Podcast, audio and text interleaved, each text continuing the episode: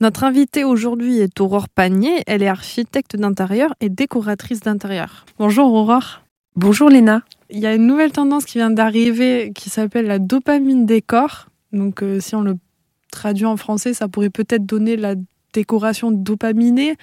Euh, j'ai essayé de trouver un mot, mais c'est plutôt compliqué de trouver un équivalent en français. Est-ce que vous pouvez nous expliquer ce que c'est?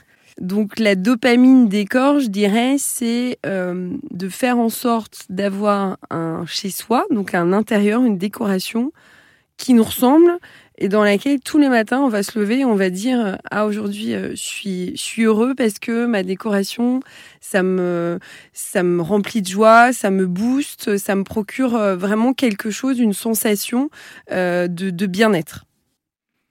Et quand on parle de bien-être et de booster un peu sa dopamine avec sa décoration, euh, il y a certainement certaines couleurs qu'on va un peu plus utiliser que d'autres. Quelles sont ces couleurs qu'on utilise le plus souvent? Je suis assez mitigée sur le sujet parce que justement, je pense que la dopamine décor, c'est faire vraiment un décor qui nous ressemble, nous. Donc, à la base, ça veut dire qu'il n'y a pas de règles, mis à part les vôtres. Euh, plus généralement, quand on fait des petites recherches sur dopamine décor, euh, on trouve quand même des couleurs assez franches, assez flashy, assez vibrantes. Euh, mais on peut aussi trouver des couleurs plus acidulées. En tout cas, pas de couleurs qui sont fades, qui sont éteintes.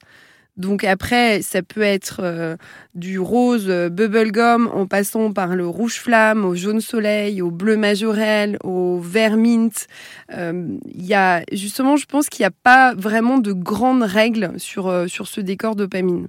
Le dopamine décor est donc une décoration à notre goût, mais avec des couleurs qui nous procurent du bonheur. Merci Aurore de nous avoir expliqué cette tendance joyeuse. Retrouvez les épisodes sur le dopamine décor sur rzn.fr.